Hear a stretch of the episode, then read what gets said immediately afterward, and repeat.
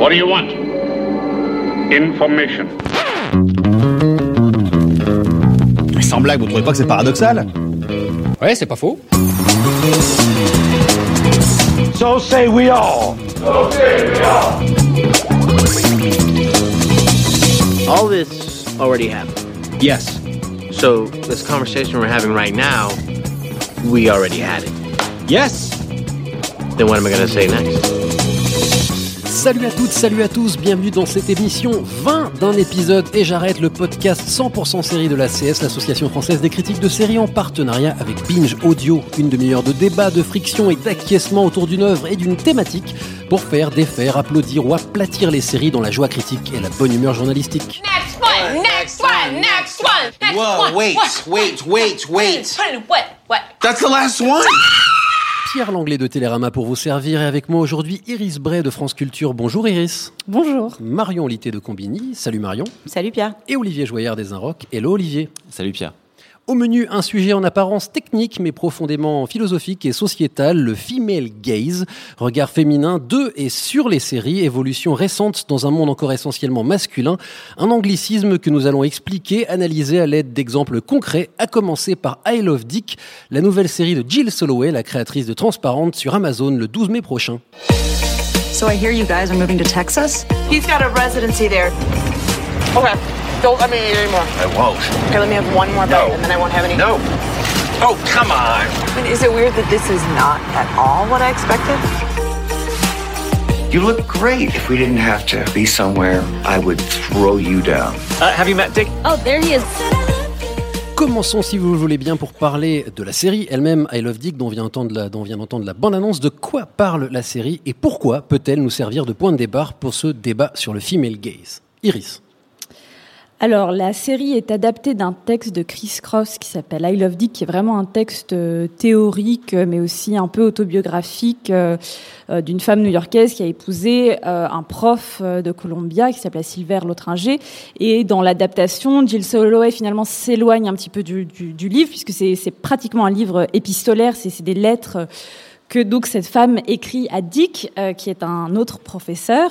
Et dans la série, en gros, Soloway va vraiment se, se, se tourner vers la triangulation amoureuse en fait entre elle, son mari et Dick, euh, qu'elle rencontre euh, lorsque le couple va s'installer dans la ville de Marfa au Texas, un espèce d'oasis euh, où les penseurs se retrouvent pour une résidence. Et son mari, Silver, est là pour penser l'Holocauste et elle, elle est la femme Holocauste puisqu'elle n'a même pas de prénom, mais elle s'appelle bien Chris. Et donc on va voir à travers ses yeux comment la relation à son mari et à son amant imaginaire va évoluer. Alors c'est le mot-clé, c'est à travers ses yeux. Hein. Euh, je vais prendre la place du candide ici, parce que c'est vrai qu'après tout, c'est pas un sujet que je connaissais très bien, mais je me suis documenté évidemment pour cette, émission. Mais le but, c'est d'expliquer aux auditeurs un petit peu de quoi il, il retourne. Euh, du coup, au fond, ça parle quoi, I Love Dick? Ça parle de désir féminin, ça parle de cet objet qui est joué par... euh, objet du désir, j'entends, qui est joué par Kevin Bacon dans la, série. De quoi ça parle au fond? Et encore une fois, j'en reviens, je répète ma question. Pourquoi finalement c'est légitime d'attaquer sur cette série-là pour parler du, du female gaze, Marion? Euh, c'est légitime parce que I Love Dick, euh, c'est un exemple, euh, c'est un livre très important dans l'histoire du féminisme américain. Ça date déjà d'il y a 20 ans, mais en fait, elle retourne en fait le, sujet, l'objet étant souvent la femme. Cette fois-ci, en fait, l'objet va être l'homme, Dick, qu'elle n'a vu qu'à une seule soirée et sur lequel elle va projeter toutes ses obsessions et tout son désir. Alors que d'habitude, c'est plutôt la femme qui se retrouve dans, dans cette place-là. Et en fait, on voit ça vraiment de son point de vue.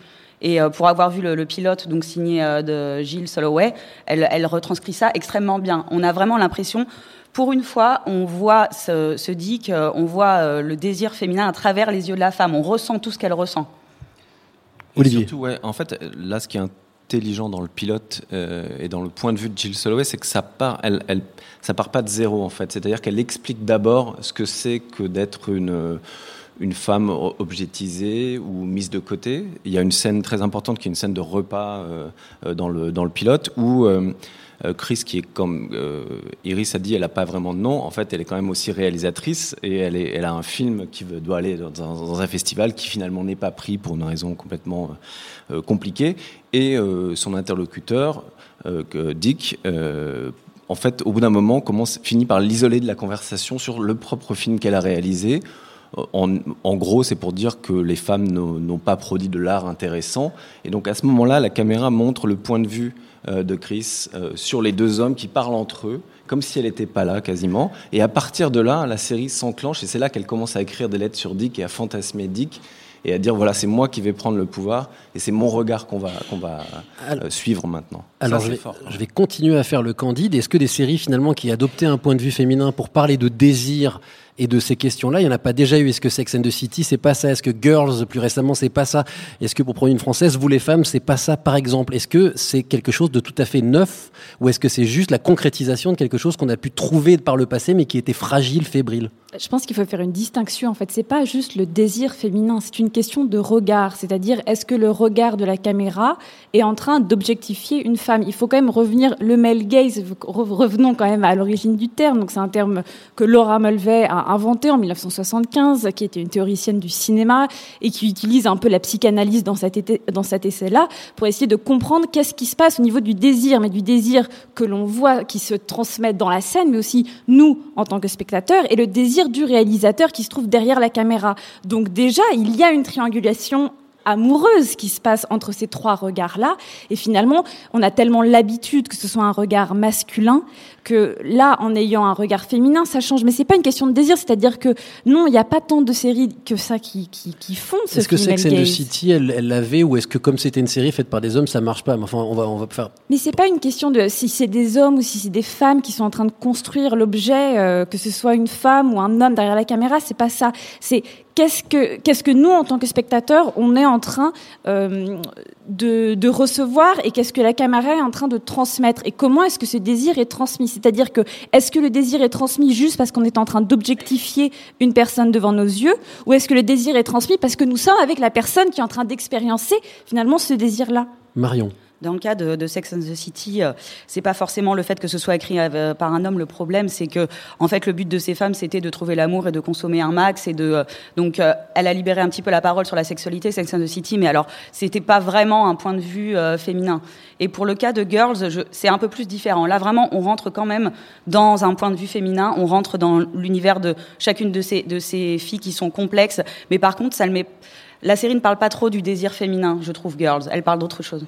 Est-ce que le- euh, Olivier, je t'en prie. Bah, je- non, je- ce que je sais du coup, je sais plus ce que je voulais dire. Si si, je, je- non mais je trouve qu'il y a quand même quelque chose de très spécifique à Jill Soloway et que c'est là où elle commence, c'est qu'elle est extrêmement consciente de ce qu'elle fait d'un point de vue politique, c'est-à-dire qu'elle se place. qu'elle revendique ce female Voilà, gaze, c'est hein. ça, c'est pas Mm. du tout, euh, et c'est ça la grande différence entre le male gaze et le female gaze. Le, le male gaze, Laura Mulvey dit que ça part de l'inconscient de la société patriarcale, c'est-à-dire qu'en fait c'est des projections qui sont de, euh, sans- enfin sur le cinéma c'est centenaire, Qu'on quoi. reproduit presque par reproduit- réflexe. Ah mais par Mm, réflexe, mm, mm. pas presque. C'est-à-dire que c'est même pas, on est, c'est pas l'intention forcément d'objectifier les femmes. euh, c'est juste comme ça que ça se passe de manière naturelle. Le, le male gaze est presque une échappée de l'inconscient collectif, quoi. alors que le female gaze est une construction.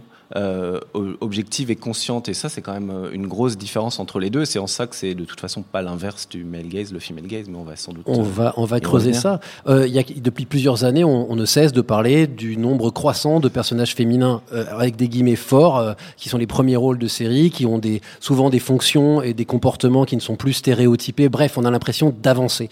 Est-ce que ces personnages-là, c'est une solution contre le male gaze dont on a parlé Est-ce que c'est déjà un premier pas en avant Ou est-ce qu'une héroïne forte, avec les guillemets, peut au contraire desservir la représentation des femmes à l'écran? Je, je commence à pousser la réflexion un petit peu, Iris. Bah, en fait, on- derrière nous est en train d'être diffusé euh, le thriller de Outlander. Et On en va fait, en parler. bah, je, donc, du coup, j'attaque sur ça.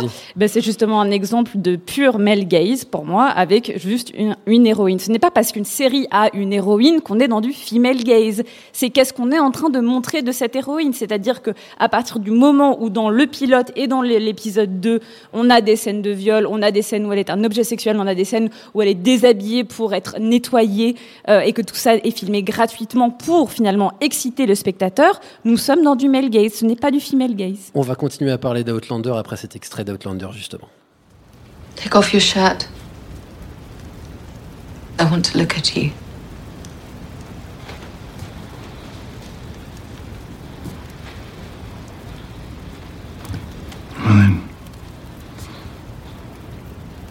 Fear.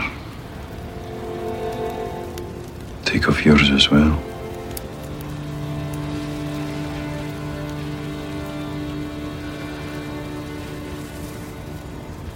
Have you never seen a naked woman before?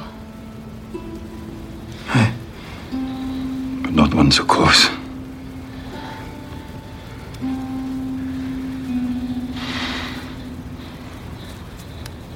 And not one that's mine. Donc un extrait remonté d'Outlanders, sinon la scène est beaucoup plus longue, donc j'ai coupé pour qu'on les entende parler, euh, où elle dit au début enlève ton t-shirt, euh, j'ai besoin de te regarder. Alors moi ça je croyais que c'était un peu ça le film gay, c'est-à-dire qu'on on, on déshabille l'homme et la femme regarde l'homme. Alors après il fait, euh, maintenant c'est ce qui serait sympa c'est que tu l'enlèves le tien aussi, comme ça on a un peu égalité. Mais ça au moins on peut dire que c'est une Marion, t'avais l'air d'être plutôt... Bah, oui, moi j'étais pas. Enfin, je suis d'accord en fait sur le thème sur le thème du viol dans Outlander. Ça a été d'ailleurs assez controversé. Les, les scènes dans Outlander à ce niveau-là sont pas euh, très réussies. En revanche, effectivement, cette scène-là, c'est du female gaze dans le sens où en fait on a une héroïne forte, déjà plus âgée que son compagnon sexuel, qui ce qui arrive assez rarement dans ce sens-là. Et en fait, elle, elle assume complètement sa sexualité et elle va lui faire découvrir euh, qu'on peut euh, faire l'amour de manière différente. Et, euh, c'est, on voit pas ce genre de scène souvent dans les séries. C'est-à-dire que là, l'homme est en train de découvrir qu'il suffit pas de, de lui toucher les seins ou de, enfin, c'est, plus la sexualité est plus complexe que juste les choses qu'on peut voir dans des films porno, par exemple. C'est vrai qu'Outlander, c'est une série qui était à la fois euh, applaudie pour sa mise en scène de la sexualité et en même temps critiquée. Et je crois notamment que ce qui a été critiqué, c'est qu'il y a effectivement le personnage féminin est violé, euh, mais on n'en fait pas euh, autant que quand le personnage masculin est violé, auquel cas là on développe beaucoup plus ses souffrances, etc. Comme si ça c'était entre guillemets plus normal que le personnage féminin soit victime de violences sexuelles et que c'était beaucoup plus traumatisant pour le personnage masculin. Je crois que c'est une des choses qu'on a reproché à cette série. Euh, J'en reviens à ce que je disais tout à l'heure. Euh, Finalement, comment savoir à quel moment euh, Je sais que female gaze, c'est pas un tampon qu'on met sur une série en disant OK, tu as le female gaze, boum, je te mets un tampon. Mais comment savoir? Bon, par exemple, Outlander, c'est un homme qui l'a showrun, euh, c'est Ronald Moore qui faisait aussi Battlestar Galactica. Euh, euh, comment on peut savoir qu'une scène, si on me dit pas qui l'a fait, euh, qui l'a écrite, qui de quelle série il s'agit, et comment je peux savoir que c'est effectivement quelque chose qui est dans le cadre du female gaze, ou est-ce est-ce qu'il y, a- il y a un non female gaze ou un faux female gaze qui, qui viendrait s'appliquer? Il faut juste analyser une image en fait. Mais je t'en prie, alors explique-moi. Ben, c'est simple, quand on analyse une image, quand on, a- on analyse comment les corps sont filmés. Est-ce que le corps est en train d'être filmé parce qu'il est en... Bon, on va prendre un exemple plus concret. Prenons euh, Game of Thrones, euh, Hmm. euh, le premier viol de Daenerys. Euh, donc, ce rapport sexuel-là, il est... Avec Khal Drogo. Avec ça. Karl. Donc, comment est-ce que ce rapport est filmé? Pierre, est-ce Hmm. que tu t'en souviens? Euh, je crois que on la voit de face et lui est derrière elle, c'est ça. hein? Voilà, et- Ouais. et, donc la scène pour toi, c'est une scène qui est, qui est montrée comme étant traumatisante, excitante. euh. Ah oui, bah alors là, si tu me demandes de faire ce genre de, ce genre de jugement-là, a priori c'est un viol, donc c'est pas censé être excitant. Mais ce qui Mais est sûr, c'est qu'on mais voit le corps de la femme au premier Mais plan. pourtant, ça Ouais, l'est. ouais. Et bien là, donc, c'est problématique. C'est-à-dire que toi, en tant que spectateur qui sait analyser une image, tu peux te dire que le fait de, de montrer un viol comme étant un moment érotique, ou en tout cas, c'est-à-dire que le spectateur est censé le, vivre comme ça, c'est problématique. Donc, il faut d'abord se poser la question du regard. Comment est-ce que la caméra est positionnée et à travers qui est-ce qu'on regarde? Dans Mad Men, quand John se fait violer, on est dans le regard de John, c'est-à-dire qu'on voit la moquette. On ne voit pas elle qui est en train de se faire pénétrer. On voit son visage contre le- le sol pendant que son mari la pénètre. J'ai l'impression aussi que c'est pas la seule question, c'est une question importante, la question figurative au moment du viol, mais c'est aussi le traitement scénaristique de cette question-là, euh, qui, par exemple, typiquement, la série Female Gaze là, sur cette question, c'est euh, Jessica Jones pour moi, euh, qui est showrunnée par Melissa Rosenberg, qui est donc une femme, euh, et qui montre, qui même constitue le personnage pas uniquement à travers le viol qu'elle a subi, mais qui met en scène son trauma, ce qui est un peu différent quand même. C'est- Et, pour moi, c'est vraiment la grande force de cette série-là. Et je pense que c'est- ce qui manque à beaucoup de séries. C'est vrai qu'il y a beaucoup cette, euh, cette idée, en fait, que le, le- le viol serait un instrument de, de rebondissement presque comme un autre, quoi. Comme si. euh, alors qu'en réalité, on, euh, ça doit être absolument le, le- le sujet, en fait, si, on le traite. Et si j'ai bien compris, euh, et pour en revenir, euh, on va en parler plus du viol après, euh, parce qu'on va justement reparler de Game of Thrones. Il peut y avoir aussi un faux female gaze, si je puis me permettre, c'est-à-dire qu'il y aurait des scènes qui nous montreraient ce que les femmes sont censées aimer, mais qui justement ne seraient pas euh, justes. C'est-à-dire, ça serait un regard qui, euh, qui se veut. euh, qui se veut juste, mais qui est en fait un fantasme de ce qu'on projette sur les personnages féminins. Et donc, ce serait un male gaze et pas un female gaze. Un faux, oui, c'est pour Mais ça. oui. il y a pas de faux. C'est compliqué, je trouve, quand même. Non, parce que. il y a- il y a- non, vas-y. Non, mais c'est juste qu'il faut comprendre en fait que euh, le female gaze n'est pas l'inverse du male gaze en fait. Le male gaze, c'est vraiment euh, des, euh, des, des scènes, des films, c'est aussi, euh, enfin, dans toute la culture euh, hollywoodienne, dans tout l'entertainment, qui objectifie la femme. Le Pour fameux plan qui part des pieds pour Voilà, aller jusqu'au jusqu'au sein. C'est exactement ce genre de. Et d'ailleurs, la série quoi. Mad Men, encore une fois, le montre très bien à travers le regard. On voit le regard des hommes sur les femmes euh, dans, les premières saisons. Et en fait, on. C'est ça, le male gaze, en fait, c'est montrer aussi que la femme est tout le temps observée par ces hommes, jugée d'une certaine manière, jugée sur son corps, alors que le female gaze est une réponse, mais une réponse révolutionnaire. Le but n'est pas de, de, de faire des séries sur des Chippendales pour euh, exciter les femmes, en fait.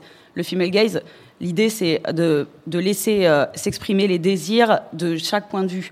Et dans ce sens-là, pour les hommes, c'est très bien aussi. Ils vont apprendre à mieux connaître les femmes. Et aussi, eux, on va, leur, on va les montrer dans toute leur sensibilité et toute leur complexité. Voilà ce que j'allais dire aussi, parce que j'ai fait quelques recherches quand même pour me préparer, que le, que le male gaze fait, peut faire du mal aussi aux hommes. C'est-à-dire que, sûr. en fait, c'est. Moi, je me sens pas du tout représenté par le male gaze et je pense que j'en souffre pas autant que les femmes, mais je suis. euh, Enfin, je me voilà, je, comprends pas en fait de quoi il s'agit vraiment. Enfin, je le vois et sans doute que j'ai pris du plaisir euh, à regarder du male gaze parce que même je vois des films et des séries depuis quelques années maintenant, mais je me sens pas. euh, c'est pas une idée des femmes ni du désir des hommes d'ailleurs qui m'intéresse. Et donc c'est vrai que ce dit Marion, c'est c'est assez juste. C'est puisqu'il y a dicté une- aux hommes, voilà ce qu'il faut que vous aimiez, vous devez aimer Ouais. les gros seins, les fesses, et vous devez faire ça. Enfin, du coup, c'est hyper réducteur aussi de, du désir masculin pour les femmes. Iris Parce que finalement, c'est ça, c'est accepter qu'il y a une multiplicité dans les sexualités et dans les désirs. Et donc, c'est de partir de- d'une norme qui ferait qu'on est censé aimer qu'un seul type de corps de femme ou un seul type de corps masculin et d'aller vers une pluralité. Et ça, c'est quelque chose qui bouleverse, puisqu'à partir du moment où on ouvre ces portes, eh ben, on est tous euh, un petit peu chamboulés, puisqu'on ne sait plus ce qu'on est censé aimer. Donc, ça nous force aussi à savoir ce qu'on regarde et à savoir comment on le regarde et qu'est-ce qui provoque le désir. Take off your clothes.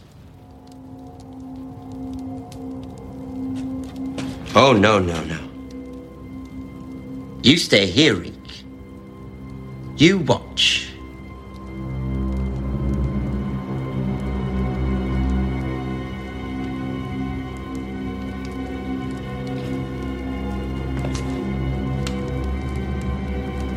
Do I need to ask a second time? I hate asking a second La scène de Game of Thrones où Sansa se fait violer par Ramsay Bolton, une euh, séquence qui a fait couler énormément d'encre et qui soulève un, donc un aspect dont on a commencé à parler, c'est-à-dire la mise en scène du viol. Ça, pour le coup, ça a été vraiment parce que la caméra, littéralement, nous, c'est le personnage qu'on voit le plus, c'est celui qui regarde. C'est euh, Rick, comme il l'appelle, qui est donc euh, coincé à l'autre bout de la pièce et qui regarde ce viol. C'est pour ça que cette scène a été très violemment attaquée. Euh, alors, Game of Thrones qui avait déjà quelques problèmes avec ce qu'on est en train de dire aujourd'hui. Je crois savoir qu'ils ont essayé de se rattraper un petit peu par la suite et qu'ils ont légèrement dressé le tir, mais cette Ils scène-là. ont laissé la place à des femmes, les showrunners par exemple. Alors ça, non, je crois pas. C'était une blague. mais Ouais. Je- J'ai pas l'impression que qu'il y ait vraiment une prise de conscience forcément très. Si, si, Sur l'écran fait- derrière nous, on voit cette scène où justement c'est Daenerys qui dit euh, Ouais, c'est à- l'enfer.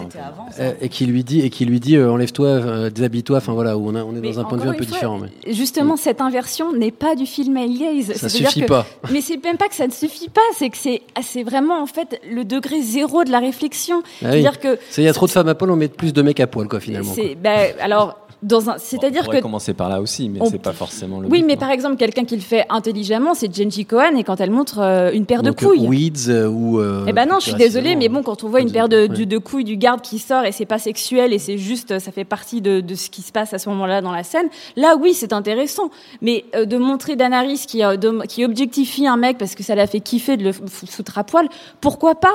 Mais c'est pas ça le female gaze. Là, on est juste dans du male gaze inversé. Et pour en revenir euh, au viol, c'était juste la cinquantième fois aussi qu'une femme se faisait violer dans Game of Thrones Mm. et qu'il n'y a pas vraiment, on voit pas les conséquences beaucoup sur Sansa dans les épisodes suivants. Donc là, ça a été un peu la goutte d'eau qui a fait déborder le vase et je trouve ça très bien qu'il y ait une grosse controverse et qu'on ait pu parler de ça. Après, malheureusement, tout le monde n'a pas compris. L'actrice en premier lieu n'a pas forcément bien compris. J'ai vu des interviews où en fait, euh, euh, elle, voilà, elle avait pas compris pourquoi en fait cette scène, elle faisait vraiment controverse. C'est aussi parce que il y a une éducation à faire, une éducation du regard, une éducation de. Enfin voilà. Oui. Euh, un autre anglicisme, à moins que oui, c'est enfin, ça peut marcher en français aussi. La sexposition. J'ai pris mon petit, euh, mon petit, euh, mon petit. Vous ne connaissez pas ce mot-là Moi, j'ai vu ça, sexposition. Il y a, voilà. les séries HBO avec des oui, seins et tout ben, ça. c'est ça en fait. C'est de, mettre euh, de, la surexposition sexuelle. Non, il ne s'agit pas de position sexuelle. Je vous rassure tout de suite. Euh, Mais pour, ça serait peut-être plus intéressant même de parler de ça, parce que en fait, des séries qui montreraient d'autres positions sexuelles, ce serait euh, aussi euh, pouvoir sortir du male gaze. Et d'ailleurs, Fleabag, euh, dont on n'a pas encore parlé euh, ce soir, mais est une vraie, pour moi, série qui qui revendique un, un female gaze dans, dans la manière dont elle aborde le désir féminin et, et ce que l'héroïne Fleabag en fait. C'est-à-dire, puisque Ben, tu l'as gardé la parole. Ben, je j'en ai parlé donc avec Phoebe Waller-Bridge qui est donc la, la créatrice de la série mais qui interprète le rôle principal de, de Fleabag donc sa capuce qui m'a expliqué qu'elle n'avait pas conscience qu'elle était en train de faire un female gaze mais qu'elle avait écrit la série que pour sa meilleure amie, qu'elle l'avait mis en scène que pour sa meilleure amie, et qu'en fait, dans cette écriture, finalement, qui n'était qu'une écriture entre deux femmes, elle s'était rendue compte qu'elle avait voulu raconter tout simplement un point de vue féminin sur le monde. Et que pour elle, c'était ça le female gaze. Et donc, dans ce point de vue-là, eh bien, le désir de l'héroïne, c'est pas un désir euh, qui- est facile à assumer. C'est qu'elle, c'est c'est une sexualité qui se cherche. C'est des actes sexuels qui sont pas du tout euh, euh, excitants pour la personne qui, les regarde. C'est plutôt même très drôle. Mais c'est une manière aussi juste de nous faire réfléchir à comment les corps sont filmés et, comment est-ce qu'un corps est mis en scène finalement pour nous faire réfléchir. Est-ce qu'aujourd'hui, le female gaze, ça doit être euh, quelque chose d'un effort entre guillemets? Ça n'a pas été le cas visiblement sur Fleabag, mais c'est-à-dire que ça doit être quelque chose de conscient. euh, de est-ce que peut-être euh, le but que pour qu'un jour ça soit entre guillemets naturel, c'est-à-dire que on ne se pose plus la question. Aujourd'hui, ça doit être une démarche. Euh, pour, pour Jill Solway, j'ai l'impression que c'est une forme de démarche militante. Euh, Est-ce qu'on en est encore à ce stade-là du film gay C'est-à-dire comme ça, quelque chose de neuf, il faut que ça soit une démarche, qu'on dise ok, je vais faire une série et je vais faire attention à faire ça pour que peut-être dans deux trois générations, espérons moins longtemps, mais Ouais, je- Olivier. Ouais, non, je sais pas. Faire attention, c'est toujours un problème parce que ça voudrait dire qu'il y a une norme et quelque chose. Là, c'est vraiment, c'est- il s'agit de changer de paradigme quasiment. Donc, euh, pour moi, le, le, le, le fait de, comment dire, euh, ça concerne pas seulement les créatrices ou les créateurs, ça concerne aussi les chaînes qui devraient faire travailler beaucoup plus de femmes euh, créatrices en France. Donc c'est aussi une a- question industrielle. Évidemment, oui, et politique, enfin de, de, de, de comment, on, on- quelle représentation on veut donner de la société dans laquelle on vit, du monde. De, voilà, c'est, il il y a quand même, euh, enfin pour moi c'est un, un versant qu'on n'a pas trop abordé, mais dans, Transparent par exemple, il y a des euh, personnes trans qui écrivent la série, euh, qui euh, dans le enfin dans, l'équipe technique, il y a, tout un système en fait derrière ça, qui est de mettre en avant des voix qui sont souvent euh, de tues quoi, enfin réduites au silence plutôt. Et du coup, euh, j'ai l'impression que si on veut parler de female gaze, on doit parler d'une politique aussi générale de je ne sais pas si c'est de la discrimination positive, en tous les cas, c'est euh, un autre regard porté sur la fiction qu'on fabrique. Après, il y a aussi des, euh, des showrunners intelligents qui l'ont fait sans le savoir. Moi, je pense à Joss Whedon avec Buffy. Euh, voilà, c'est le point de vue d'une femme euh, qu'on suit sur cette saison. Euh, on voit aussi la diversité de sa sexualité, comment euh, elle, a, elle, a, comment elle, elle l'assume, comment elle l'assume, elle l'assume pas en saison 6. On, on voit aussi différentes sexualités à travers le couple de Willow et Tara. Donc en fait, c'est aussi quelque chose, c'est quelque chose d'inconscient si on a affaire à des, à des, des showrunners et des showrunneuses euh, entre parenthèses, voilà, intelligents et conscients du monde dans lequel ils vivent. Ou d'ailleurs Mais- pas entre parenthèses, intelligent. oui, mais en fait, euh, c'est vrai que ça fait euh, depuis le début de l'industrie hollywoodienne qu'on se tape du, du male gaze. Hmm. Donc quelque part, je comprends aussi la démarche de Gilles Selloway qui tape du poing sur la table en disant bon, maintenant, faut faire la révolution, sinon on doit entendre, on va encore attendre euh, 60 ans avant d'avoir euh, enfin des fictions qui représentent aussi bien les points de vue féminins et masculins. Elle dit par exemple que pour blaguer, mais pas pour blaguer tant que ça, mais elle blague quand même, c'est que il faudrait pour que le male gaze s'arrête, que ce soit plus que des femmes qui réalisent pendant 100 ans pour voir ce que ça fait en fait. Voilà. Euh, un mot, euh, tu, tu as commencé à en parler, euh, Iris, des, des LGBTQ. Elles et ils sont concernés par le female gaze ou il existe un gay gaze, un lesbian gaze, un trans gaze? C'est-à-dire, est-ce que ça peut se développer en autant de de- d'identités et de sexualité qu'il y a euh, de- d'êtres humains? Je pense que c'est une question un peu compliquée parce que je pense que le, le female gaze justement n'a- pas envie de de faire des petits compartiments. Oui. Des petits compartiments. Euh, et, je, et je pense que justement, en essayant de représenter une multiplicité, c'est justement quelque part pour moi une vision très queer. Donc c'est une vision fluide. Et, euh, et, et je pense que dans Transparente, il y a euh, euh, en tout cas un, un, désir et un besoin de pouvoir représenter ce qu'un personnage trans vit euh, et comment euh, et comment Mora vit son désir.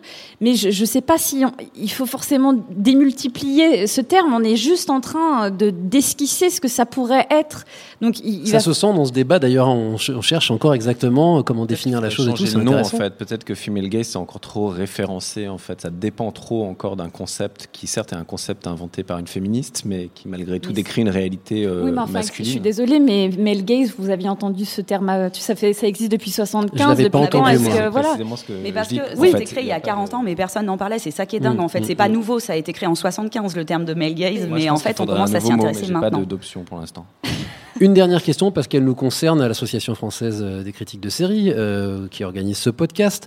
Euh, est-ce que la question se pose aussi pour ceux qui écrivent sur les séries? Et c'est-à-dire que, est-ce que, euh, mesdames, mesdemoiselles, je vous laisse la, la, la, la, liberté de répondre à cette question-là, est-ce qu'il faut aussi un female gaze critique, c'est-à-dire aussi qu'il y a une, un regard différent qui peut être porté euh, par les journalistes femmes euh, que par, par les journalistes hommes? Est-ce que peut-être, moi j'ai eu des discussions très intéressantes sur Girls et sur la différence de mon regard en tant que téléspectateur homme par rapport à un téléspectateur femme. Il y y a, une nécessité euh, de que- qu'il y ait aussi un regard féminin qui soit porté sur les séries en tant que critique. Je pense que oui, il y a une nécessité qu'il y ait des femmes qui écrivent, mais on voit très bien, par exemple, que Olivier est totalement capable de le faire. Il le fait déjà dans ses critiques. Donc c'est pas finalement le sexe biologique qui détermine notre plume. Je pense que c'est euh, d'avoir en tête finalement qu'est-ce que c'est que le genre et de réfléchir euh, aux séries qu'on voit à travers le prisme du genre et de comment est-ce que la caméra filme des hommes et des femmes et des corps féminins ou masculins ou, ou en transition. Je pense que c'est des questions qu'il faut tous qu'on se pose. Après, on n'est pas tous obligés d'écrire euh, là-dessus ou d'avoir ce point de vue-là pour apprécier une série. Mais je pense que voilà, des séries de Jill Soloway vont peut-être toucher des personnes qui sont plus dans ces problématiques-là ou en tout cas qui sont plus animées euh, par ces questionnements-là. There is stuff happening out there. People are just getting away with awful things, and no one is doing anything about it. They said I didn't have a case. His job is to scout the bar, select, and slip. It's awful. I know how to do things most people don't. So what do we do next? Well, there is no we. I work alone. We're doing this for different reasons. That doesn't mean there aren't people out there who need our help. You want to be my Robin? And it wouldn't be Robin. Robin's a bitch. Think fast. Not so funny now, is it? Have a good season. Leave this alone, Ophelia. This is dangerous and stupid. Police don't know they're looking for a girl. Just keep going. We are two sweet girls who are just as scared of the attacker who's running loose. Let's, get, him. Un petit extrait de Sweet Vicious, une série dont on n'a pas parlé, mais qui est aussi intéressante dans ce débat-là, sur deux euh, jeunes universitaires qui mettent des corrections euh, aux hommes, euh, aux jeunes hommes qui violent et qui font des attaques sexuelles sur le campus où elles sont étudiantes. Mais on va laisser désormais la parole au public d'un épisode et j'arrête. Vous voulez parler d'une série qui vous semble appliquer, le female gaze, d'une autre au male gaze agressif. Vous avez un avis militant ou politiquement incorrect sur la question, n'hésitez pas, nous vous écoutons. Bonsoir. Bonsoir. Euh, je voulais reprolonger du coup sur la question du female gaze, réinsister un petit peu sur ce qu'essayait de dire Iris Bray sur le fait que le female gaze n'est pas l'opposition du male gaze. Euh, J'en veux pour principe, euh, par exemple, la, série euh, The Affair, qui oppose très très bien justement le male gaze et le female gaze, puisque on a plusieurs scènes qui se répètent où le même événement est vu selon le point de vue masculin ou le point de vue féminin. Et là, soudainement, on se rend compte qu'effectivement, la femme n'a pas du tout le même rapport euh, au désir euh, et euh, aux événements qui ont eu lieu. Et ce qui me paraît plutôt révolutionnaire, du coup, sur l'avènement du female gaze, c'est justement cette question de l'objet masculin du regard euh, d'objet féminin qui va soudainement un peu disparaître. Les séries vraiment révolutionnaires sur, le female gaze vont faire disparaître l'objet du regard masculin ou le rendre extrêmement secondaire. Euh, Par exemple, on n'a pas parlé de, la série Girlfriend, euh, Girlfriend Experience où une jeune femme finalement comprendre son female gaze, c'est comprendre que ce qui est essentiel, c'est son désir, enfin, le désir désiré, peu importe l'objet du désir, entre guillemets, le- l'objet masculin va disparaître aussi, les clients sont on ne peut plus euh, insignifiant puisque c'est une cogueur de luxe. Ils, ils ne lui servent finalement qu'à exprimer son désir. Et l'autre chose qui me paraît aussi intéressante, c'est euh, le, le reconfigurer le female gaze selon une configuration qui n'est pas sexualisée ou sexualisante. Et euh, par exemple, on a la série Broad City où c'est aussi euh, un female gaze croisé entre deux euh, femmes qui sont amies euh, et euh, qui se regardent aussi entre elles ou peuvent regarder d'autres hommes qui peuvent être finalement assez insignifiants. Mais ça peut être aussi un regard qui n'est pas porté aussi sur le désir. Et troisième chose qui me paraît aussi intéressante sur la question du female gaze, c'est le fait que soit l'objet du regard du coup ne soit pas masculin ou soit l'objet du regard n'existe pas, par exemple, ou ça peut être l'amitié féminine ou autre. Euh, ce qui me paraît révolutionnaire dans le female gaze, c'est proposer du coup un objet du regard qui peut être aussi queer, comme du coup on l'a peu abordé. Euh, et une femme peut aussi regarder autre chose qu'un homme, donc peut regarder une autre femme ou peut regarder différemment que selon le regard hétéro- hétéronormé. Euh, et là, le meilleur exemple reste quand même Orange the New Black dont on n'a pas parlé, où justement On, a glissé, peu, on a euh, glissé un peu de Genji Cohen et on a parlé un petit peu de- d'un certain plan sur certaines parties, euh, je crois, du, du corps de l'homme. Et ce qui me paraît intéressant, du coup, c'est justement de mettre en avant que le female gay, justement, n'est pas standardisé. Et avec Orange is the New Black, on a euh, tout ce qu'il y a de plus euh, multiculturel possible en termes de représentation féminine, des regards féminins extrêmement différents, des hétéros, des bi, euh, des lesbiennes euh, pures et dures, et surtout des regards très différents, pas forcément blancs, donc beaucoup quand même de races assez différentes. Et ça permet de montrer que le female gaze reste encore extrêmement à inventer, puisqu'il est extrêmement euh, et non standardisé. Alors d'abord bravo, vous connaissez bien le sujet, vous avez beaucoup de choses à dire, c'est très, vous avez bien fait de descendre pour prendre la parole. Est-ce qu'il y en a parmi autour de la table qui veut re- rebondir rapidement sur cette intervention? Iris?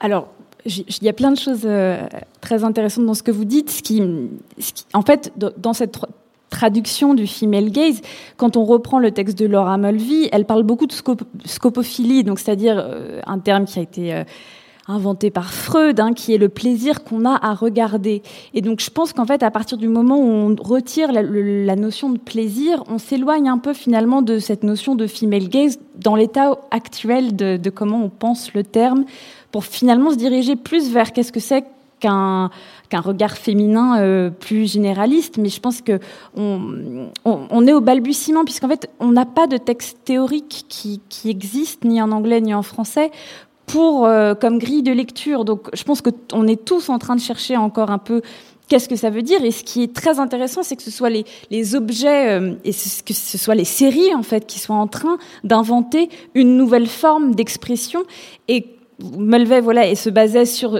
des objets, euh, enfin le, le cinéma qui existait et des films qui existaient. Et là, ce qui est intéressant, c'est que l'existence de séries finalement nous, nous font progresser théori- de, de manière théorique, mais aussi dans, dans notre regard de spectateur, je pense.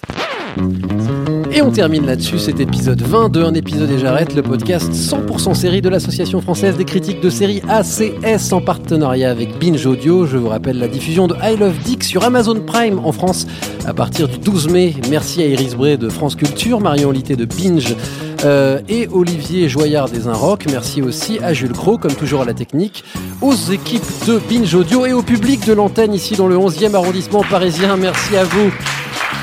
La CS est sur les réseaux sociaux, sur Facebook et Twitter, où vous trouverez aussi les comptes de un épisode et j'arrête. Followez-nous, commentez, réagissez, faites tourner, ça nous fera plaisir. Dans le prochain épisode, nous parlons de quoi? Eh bien, je ne sais pas de quoi nous parlerons, puisqu'un épisode et j'arrête s'enregistre une fois par mois et que le prochain numéro sera mis en boîte dans un mois.